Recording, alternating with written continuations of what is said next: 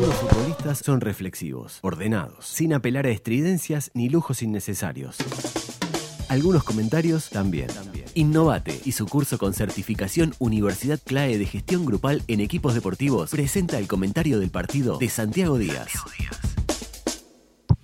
Un partido muy duro, Sofía dice cómo lo vio Santiago Díaz lo vi con mucha tristeza por el resultado, por la derrota y porque en un momento iba perdiendo Uruguay 4 a 0 y, la verdad que por cómo estaba Ecuador eh, en esa etapa del partido temimos un resultado todavía más elocuente. No porque en realidad eh, el desarrollo del juego diera para eso, sino por, por, por el lenguaje corporal que en el momento del cuarto gol mostraba Ecuador y el que mostraba Uruguay, faltando muy poquito, con la altura, el cansancio, la frustración, perfectamente se podría haber dado un resultado más elocuente. Em, el partido que esperábamos se dio en los primeros 15 minutos, eh, con Ecuador intentando buscarlo, con muchísima intensidad, con fútbol por las bandas, complicando a Uruguay más por la derecha que por la izquierda. Claro, por la derecha Uruguay jugó con el pelado Cáceres y Nández, ¿no? Son dos jugadores que desde el punto de vista defensivo dan cierta certeza. Por el otro lado jugaron Viña y, Brian Rodríguez. Dos jugadores diferentes, con mucho mayor vocación eh, ofensiva. Aparte por ahí jugó Mena, el número 15 de Ecuador, que para mí fue la figura de, del partido. Y ya Ecuador, eh, en esos primeros minutos, con, con el ritmo, con la intensidad, generó ciertas preocupaciones y sobre todo de pelota quieta lo complicó a Uruguay. Hubo un córner mm, que fue mediante una jugada preparada que tiraron hacia atrás muy peligroso, después un cabezazo de Arboleda, después de un tiro de esquina desde la, desde la izquierda. Y después vino el gol, que también es un córner, una jugada también preparada. Y Mena que, tira al arco desde el vértice del área grande para que ustedes se hagan una idea aproximada. Y aparece eh, el, el, mediocentro eh, de, Ecuador, ¿verdad? Caicedo, el número 23, para desviarle un tantito la pelota a, campaña y colocar el, primero. Iban 15 minutos, Ecuador había mostrado cosas interesantes, no había tenido ocasiones tan claras, pero, pero sí había dominado el partido ante un Uruguay había mostrado algunas aproximaciones eh, peligrosas y había mostrado que si tenía paciencia para encontrar a sus jugadores a espaldas de los eh, volantes ecuatorianos, había mucho espacio para jugar y para construir. Había tenido Uruguay este, algunas insinuaciones mismo en esos 15 minutos en donde Ecuador fue eh, el dominador de la pelota y, el dominador también del, espacio territorial, había mostrado algunas insinuaciones Uruguay. Después del gol de Ecuador el partido cambió, porque ya el protagonismo de Ecuador no fue tan pronunciado y empezaron a compartir pelota y territorio. Guzmán decía en el entretiempo que la posesión había sido 53 a 47 en favor de Ecuador, o sea, muy pareja muy pareja. Y Uruguay se adelantó en la cancha, eh, mostró cosas interesantes con la pelota, eh, preocupó a Ecuador, le hizo un gol que el VAR anuló por offside. La verdad, yo sigo sin entender por qué cobraron offside, porque miro 20.000 veces la jugada y, no, no, no, no, no encuentro la posición adelantada de Brian Rodríguez. No importa, ya está. Después hablaremos más largo y tendido seguramente del VAR. Pero lo cierto es que el gol fue anulado y Uruguay eh, mostró en esa jugada que realmente podía ser peligroso. Fue un centro de Brian Rodríguez que estaba en offside aparentemente y un cabezazo de Nández en el centro del área. Hubiera sido el empate, pero esa jugada no subió al marcador. Y siguió Uruguay eh, intentando eh, con, con Valverde, con Bentancur, con las subidas de Viña, ¿verdad? Con algunas participaciones interesantes de, de Brian Rodríguez. Pero el problema es que cuando perdía la pelota Uruguay no estaba bien parado atrás, o sea, no estaba compensado. Eh, cuando asume un protagonismo el equipo, tiene que tener eh, las, los recaudos necesarios para no sufrir cuando pierde la pelota en materia defensiva. Sobre todo en un partido en la altura ante un rival de gran capacidad física y atlética que tenía mucha cancha para atrás. Y la verdad es que cuando Uruguay perdía la pelota daba sensación de, de, mucha endeblez y Ecuador de muchísimo peligro. Ecuador hace un gol que se lo anulan, bien anulado porque fue mano del jugador Ener, Ener, Valencia y tiene varias eh, jugadas que arrancan en la cancha de Uruguay que uno decía, pa, qué feo que está esto, porque tienen espacio y tienen superioridad. Sin embargo, ocasiones, ocasiones no generaron demasiadas. Hubo una de Ener Valencia que tiró cruzada, muy, muy peligrosa, y después el gol al final del, del primer tiempo, que yo creo que es una jugada clave en el partido. Hubo varias jugadas claves y todas terminaron del lado de Ecuador. El VAR, que por un centímetro anuló el gol de, Uruguay. Eh, esta que les voy a contar ahora, que es al final del, partido, ¿no? Que es, increíble, al final del primer tiempo. Es una jugada donde Uruguay tiene la pelota, lo matan con el pase a Brian Rodríguez, que la quiere salvar para que no se vaya con el taco, pero la deja adentro para que se vaya con la pelota dominada el jugador de, Ecuador. Después hay un pase filtrado que Godín no puede resolver, intenta despejar, pero despeja al medio y entonces Estrada, que venía eh, en esa zona, define ante un campaña que había ido a buscar el pase y entonces quedaba totalmente desenfocado del arco. Prácticamente que Estrada definió con el arco vacío. Y puso el 2 a 0 cuando el partido se estaba terminando en su primera mitad. Estábamos hablando de los descuentos del, del primer tiempo. El Tincho decía, eh, no estaba tan mal el 1 a 0. Y no, no estaba tan mal en realidad. Eh, sobre todo cuando uno ve que el primer tiempo termina 2 a 0 con esa jugada que fue increíble, realmente increíble. Que vos decís, no puede pasar esto. No puede. En realidad esto tiene mucho que ver también con que Uruguay está eh, haciendo una renovación y empiezan a aparecer algunos jugadores jóvenes que todavía tienen mucho por vivir y muchas experiencias por cumplir. Y entonces ese tipo de cosas, ese tipo de manejo de partido muchas veces no se tiene como se tenía antes. Se tienen otras cosas que son muy positivas y que seguramente se van a ir construyendo con el correr del tiempo, pero la experiencia lleva, lleva su tiempo para poder adquirirla y eso se va a notar y hay que tener mucha paciencia a lo largo de, la eliminatoria. Para el segundo tiempo, Uruguay hace dos cambios, pone a De la Cruz y a Darwin eh, Núñez y saca a Brian Rodríguez y a Nández. O sea, los dos volantes que jugaron por fuera salen poniendo otros dos. En el caso de, la Cruz, que entró por Nández con más capacidad ofensiva, podríamos decir que, Darwin Núñez es un jugador de similares características a lo que hace Brian Rodríguez. Eh, Darwin Núñez también puede jugar de nueve, eh, él lo hace muy bien también como extremo porque es muy rápido y es muy habilidoso, e ingresa bien en el partido y inmediatamente en el minuto 49, o sea, a los cuatro minutos Uruguay hace un gol que otra vez es anulado por el VAR. En este caso, bien anulado, porque la regla dice que si la pelota pega en la mano, del jugador que está atacando, tiene que inmediatamente anularse la jugada. No importa si es intencional, no importa nada. Si la pelota toca la mano, tiene que anularse. Eh, es un pase que le meten eh, filtrado ya en el área para Darwin Núñez. Darwin Núñez le pega y después la pelota le, rebota en la mano. Y después de que da el balón en el palo, él aprovecha para colocar el, el que hubiera sido el 1-2. Lamentablemente eso no, no, no, no, no, no subió al marcador y es otra jugada de esas puntuales que hubiera podido cambiar la historia del partido, que cae otra vez del lado de, Ecuador. Porque además, inmediatamente después, prácticamente después de que mueven, Ecuador coloca el, 3 a 0 con una gran contundencia, que es otra cosa que tuvo hoy Ecuador y que no ha tenido otras veces. Una gran contundencia. Uruguay estuvo al borde de ponerse 2 a 1 con todo eso, todo lo que hubiera implicado. Vos eh, volvés al partido desde el vestuario y te pones a un solo gol y bueno, la expectativa crece, el rival se pone nervioso. Bueno, todo, todo eso se desmoronó y además Ecuador hizo enseguida el tercero. Y, todo fue al revés. Vos te moriste porque empieza el segundo tiempo y ya se tiene el tercero, y al rival, bueno, se agranda totalmente. Y fue lo que pasó, porque Ecuador después del 3 a 0 se sintió ganador, se sintió dueño y señor de la, de la situación. Y en realidad lo era, es un golazo otra vez de Estrada, un taco notable en el borde del área de, de Ener Valencia, que jugó bien, y una definición fuerte eh, muy, muy, muy abajo el remate, pero aparte muy fuerte. No llegó campaña y Ecuador que se ponía 3 a 0. Y ahí en realidad el resultado del partido ya estaba definido. Podía haber algún gol más de Ecuador, podía descontar Uruguay, pero todos me parece que íntimamente teníamos la sensación de que el partido estaba, estaba liquidado. Uruguay siguió, siguió peleando eh, con, con sus armas, ¿verdad? Tratando de manejar la pelota, pero en realidad con una posesión ya de muy poca calidad. Y Ecuador eh, que tampoco atacó demasiado, seguía dando la sensación de que en cualquier momento pegaba el zarpazo. Con jugadores muy veloces, después entró Gonzalo Plata, entró Campana, eh, se lesionó Estupiñán y entró Diego Palacio, todos jugadores que son de la, de la sub-20 anterior, todos de las mismas características, eh, muy buenos jugadores, pero además con mucha velocidad y con mucha intensidad. Y bueno, llegó el cuarto de, de Gonzalo Plata, justamente, una jugada en donde Uruguay no terminaba nunca de sacar la, pelota. Ya a la altura también estaba pasando facturas, ¿no? Jugadores cansados que resuelven peor, la cabeza ya no funciona de la misma manera.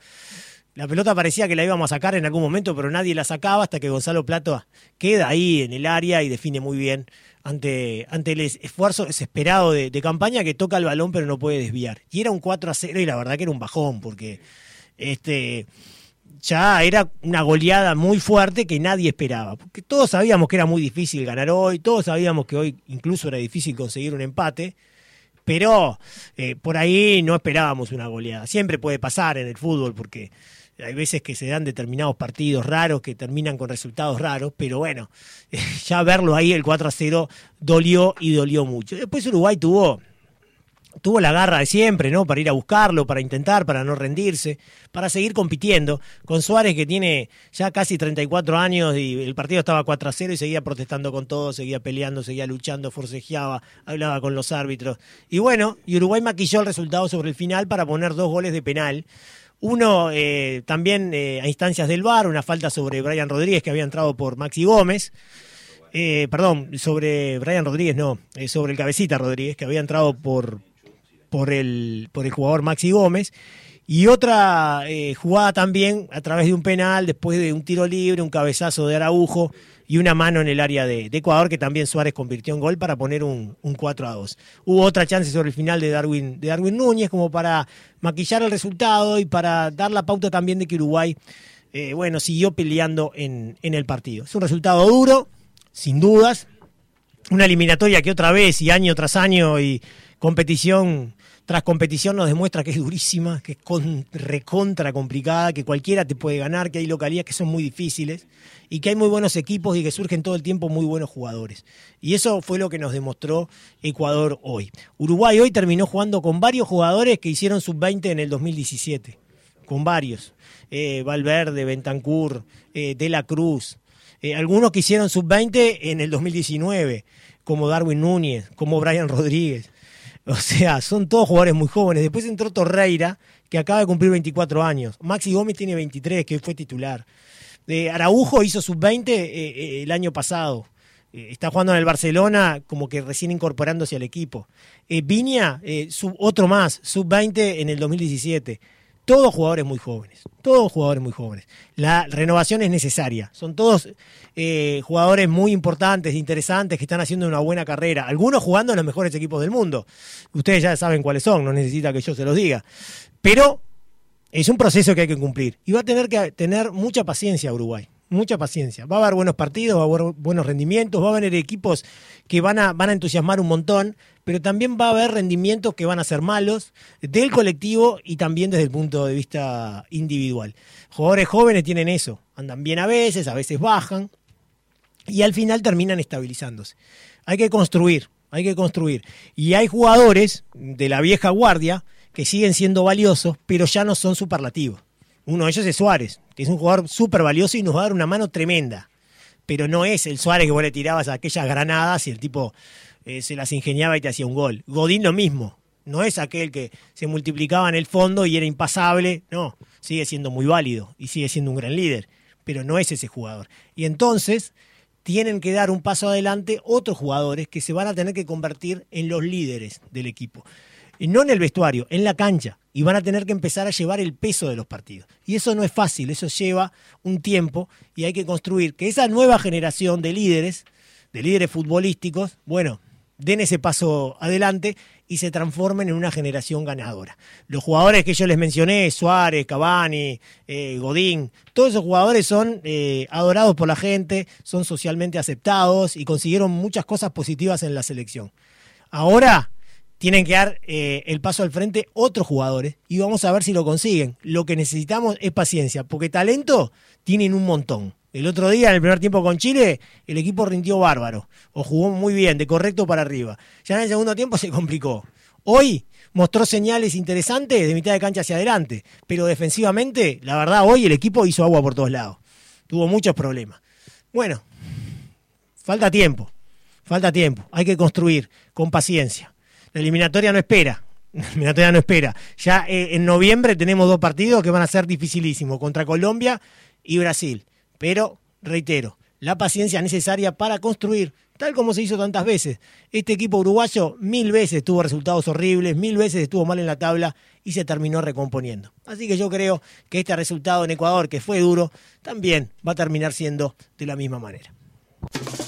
Innovate y su curso con certificación Universidad CLAE de Gestión Grupal en Equipos Deportivos presentó el comentario de Santiago Díaz. Pelota al fondo de la red. Primero hay que llegar al área rival. La estrategia, el planteo y el análisis del juego lo trae Guzmán Montgomery. Gritalo, Santi, gritalo que hay gol de Venezuela. No, hoy no tengo ganas de ser el, el- el- el canchero de los 90, no, pero gol de Venezuela que se pone 1 a 0 a los 19 minutos del segundo tiempo, Sofi. ¿eh? Creo que fue Yankel Herrera el que hizo el gol de cabeza tras el centro pasado y la salida un poco Dudi- dubitativa. del arquero. Sí, exactamente, exactamente. Bueno, Guzmán, ¿qué tenemos por ahí? Mirá, Santi, Ecuador volcó el 41% de sus ataques al sector derecho de su ofensiva, o sea, el sector izquierdo defensivo Uruguay, que era algo que anticipabas un poco en la previa, que quizás con Brian Rodríguez y Viña, que es un lateral que, que tiene muy buenas funciones ofensivas, pero quizás eh, se debe, debe mejorar algunos aspectos en la marca, eh, y creo que se notó. Y también que Godín jugó de zaguero por izquierda, que hoy no tuvo un gran partido. No. Eh, después, Ecuador cambió la cara de lo que fue el partido con Argentina. Obviamente, eh, era un partido donde se replegó y esperó mucho. Hoy cambió golpe por golpe. La posesión al final terminó siendo 50-50. así 50 que- y 50. Yo creo que es la primera vez en la altura que Uruguay tiene un 50 y 50, ¿no? Sí, fue un partido muy parejo. Creo que Ecuador también se sintió cómodo sin la pelota, por más que, que hizo los goles al principio y salió proponiendo. Después se sintió cómodo manejando eh, los tiempos del partido y jugando de contragolpe con jugadores muy rápidos. Y tuvo en Mena y en Caicedo, como decíamos, dos jugadores muy importantes. Eh, Mena con 90% de precisión en pases.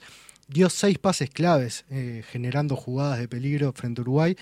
Y, y Caicedo tuvo el 91% de la precisión en pases. Ecuador pateó 17 veces, 7 al arco, mientras Adusto pide bar para que. No, es que lo están chequeando el gol. Hinchando por Paraguay. porque aparentemente pegó en la mano de- del jugador que anota. No, no sé si pegó, pero parece, ¿no? Parece. Pero con el bar, hoy en día. Ah, con el VAR se- se ve. Pero mirá qué lindo, acá se ve le- dónde están en el bar, por, por lo menos. Ah, no, no, en el metro no veíamos nada, nada. Y están repitiendo la jugada, no, Sí, se, sí, no, no en se entiende. En el metro nada, Nada. nada. nada. Bueno, eh, decíamos que Ecuador pateó 17 veces al arco, eh, 17 veces 7 al arco, son muchas, creo que Uruguay eh, defensivamente no jugó bien hoy, pero para rescatar algo de la actuación de Uruguay, eh, Ronald Araujo, un zaguero muy joven, ganó el 100% de sus duelos defensivos, ganó el 100% de sus duelos aéreos, es un jugador muy interesante, con buena proyección a futuro, quizás a veces tuvo algún error de ubicación o alguna jugada donde pudo tener mejor lectura con la pelota, pero creo que es eh, algo que promete. Después eh, también participa en la jugada del segundo penal, eh, que es el jugador que cabecea y luego pega en la mano. Y después Bentancur y Valverde, que son dos jugadores muy importantes en el pase, 87% de precisión para Bentancur, 93% para Valverde. Quizás eh, se siente la falta de vecino, que es a veces el, que en el medio de la cancha da eh, las señales de marca y permite que ellos dos jueguen un poco más libremente y más vertical. Ahora se tienen que eh, complementar entre ellos dos y creo que con el ingreso de Torreira también al final Uruguay mejoró un poco. Unos últimos datos históricos para cerrar un poco lo que fue el partido. Suárez hizo dos goles, llega a 62 con la selección, algo creo que muy importante para Sí, él. Suárez tres goles de penal, ¿no? En las primeras dos fechas de la eliminatoria, curioso. Y por último, informaba la selección uruguaya en Twitter que fue el partido número 100 de Martín Cáceres, es el octavo con más partidos en la historia de la selección. Eh, por delante de él quedan el Cebolla Rodríguez y Diego Forlán como los jugadores eh, más cerca para superar. Con 100, 112 para Forlán, 115 Suárez, 116 Muslera, 116 Cavani, 125 Maxi Pereira, que se mantiene muy alto, segundo en la tabla, y Diego Godín, 137 es el jugador con más partidos en la selección. Mientras tanto, eh, siguen analizando si fue o no fue gol de Venezuela. ¿Cuánto hace de gol? Eh, Cinco. Dos minutos, creo. Sí, yo ya iba a tirar cinco. Yo pero- creo que están tomando un café ahí en el bar. No, no, Eh, pues- uno pidió que traigan masitas. Una cosa, pero la verdad,